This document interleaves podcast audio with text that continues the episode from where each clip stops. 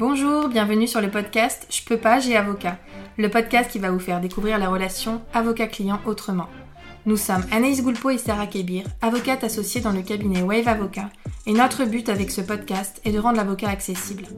Ici, vous trouverez des discussions, des partages d'expériences, voire des confidences, mais aussi des réponses concrètes à vos questions juridiques dans nos domaines. Grâce à un langage adapté, des réponses claires et de la bonne humeur, nous espérons pouvoir répondre à vos questions et inquiétudes et peut-être vous donner une nouvelle vision de l'avocat.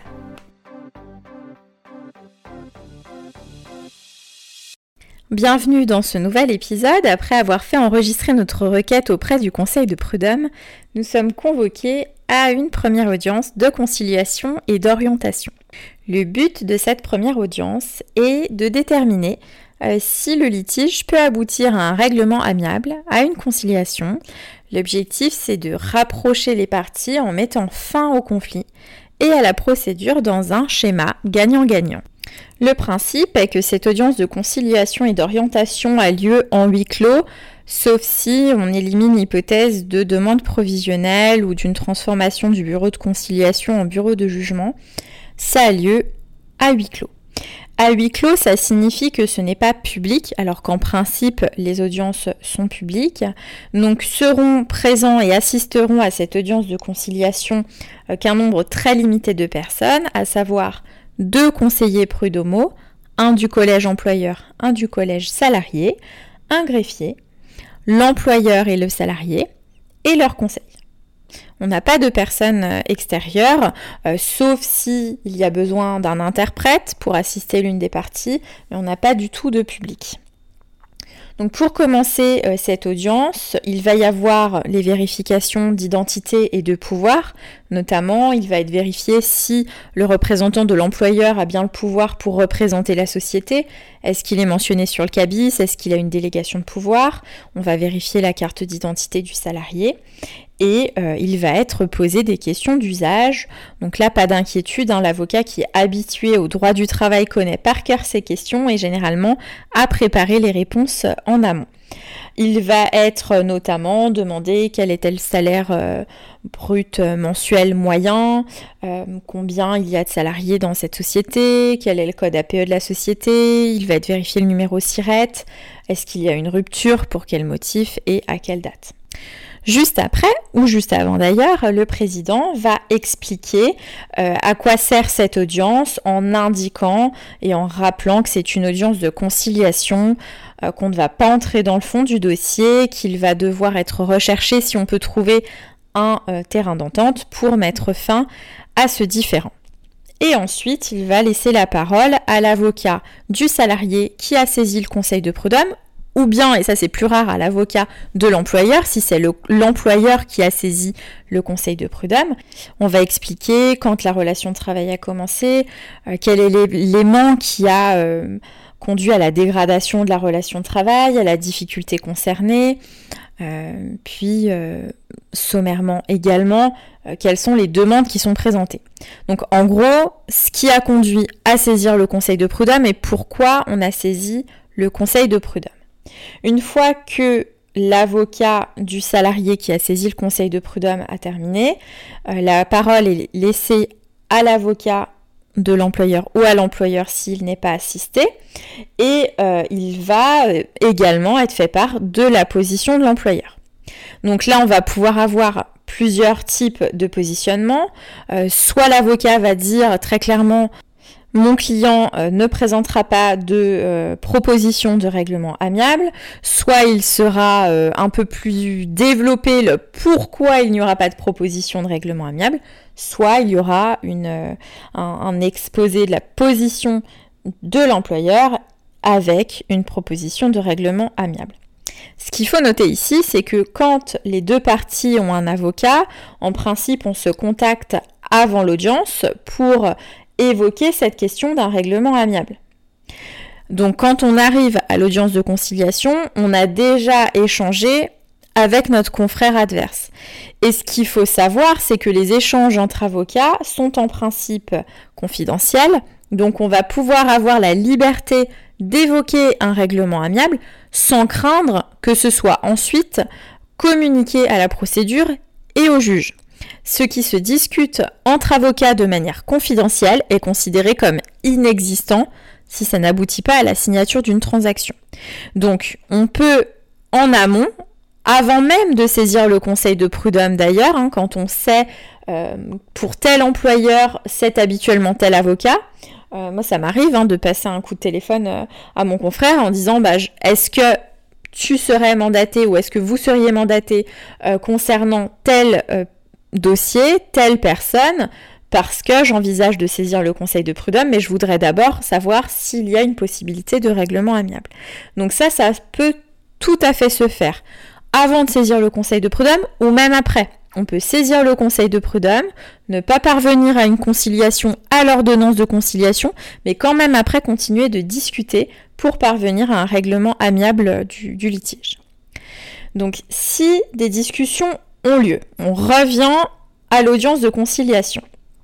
Si l'employeur fait une proposition, il est tout à fait possible de sortir, hein, que le salarié et son avocat sortent pour en discuter vraiment en tête à tête et pas euh, devant les conseillers prud'homaux, le greffier et l'employeur avec son avocat. On peut euh, prendre le temps de réfléchir, le temps de discuter de manière confidentielle, de se dire ben là on peut essayer de demander un petit peu plus ou là ça sent pas du tout raisonnable, c'est bien en dessous de ce qu'on peut euh, envisager euh, obtenir. Donc on peut parler parfaitement librement en quittant la pièce. Cette audience de conciliation et d'orientation, elle va se terminer de deux manières. Soit on va parvenir à un accord, soit on ne va pas parvenir à un accord. Si on parvient à un accord total, on va alors signer un procès verbal de conciliation totale.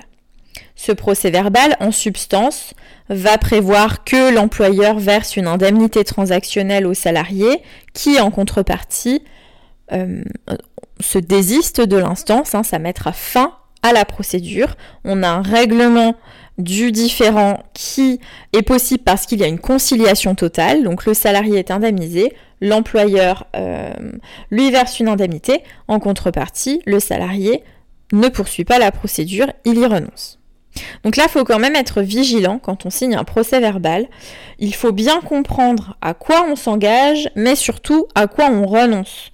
Quand euh, on a une indemnité, il faut bien se poser la question de savoir si on comprend ce que ça veut dire, quel est le régime social de l'indemnité, est-ce que c'est brut, est-ce que c'est net, quelle est l'incidence fiscale, quelle est l'incidence sur Pôle emploi?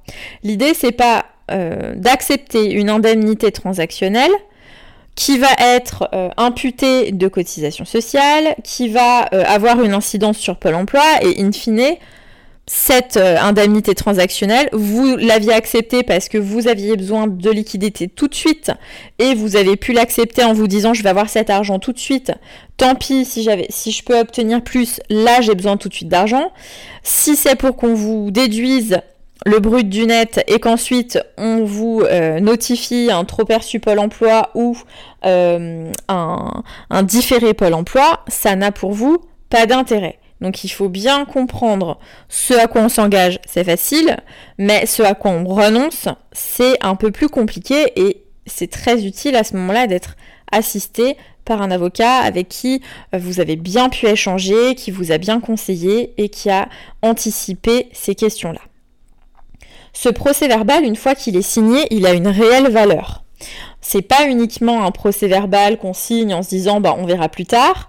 Quand on signe ce procès verbal, on sait qu'il va avoir une valeur, il va avoir, j'ai l'habitude de dire à mes clients que ça a la même valeur qu'un jugement parce que si ce procès verbal euh, prévoit le paiement d'une indemnité transactionnelle au salarié et que l'employeur ne la paye pas, ce procès verbal, on le transmet à un huissier de justice et il fait exécuter le paiement au même titre qu'il ferait exécuter une condamnation prononcée par un jugement.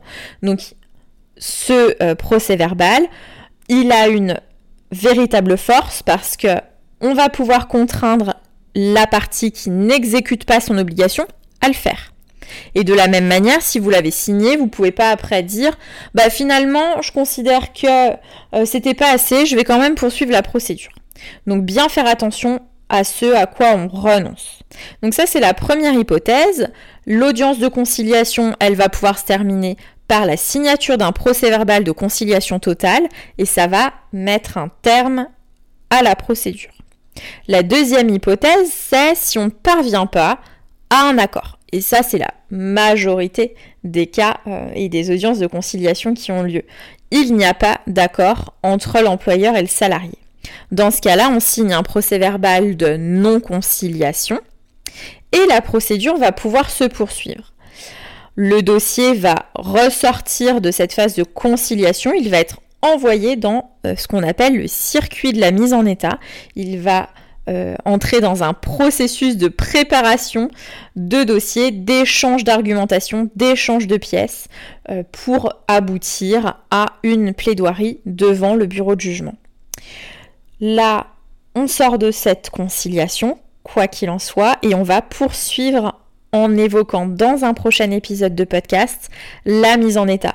C'est quelque chose qui est assez méconnu, qui est difficile à appréhender parce que euh, les, justiciables ne se rendent pas forcément compte de ce qui se passe. On a des délais qui sont annoncés, des audiences. Euh, on vous dit il y a une audience de mise en état, mais il faut pas y aller, c'est une audience virtuelle. Ça peut paraître assez obscur, donc je vous propose que l'on se focalise sur la mise en état devant le conseil de prud'homme dans le prochain épisode qui sortira le mois prochain. Merci d'avoir suivi ce podcast. Pour nous soutenir, n'hésitez pas à nous laisser une note et un commentaire sur les plateformes de podcast. Vous pouvez également nous retrouver sur les réseaux sociaux Facebook, Instagram, LinkedIn et YouTube. N'hésitez pas également à nous laisser vos commentaires et avis. Nous vous laissons tous les liens sur les notes du podcast. À bientôt.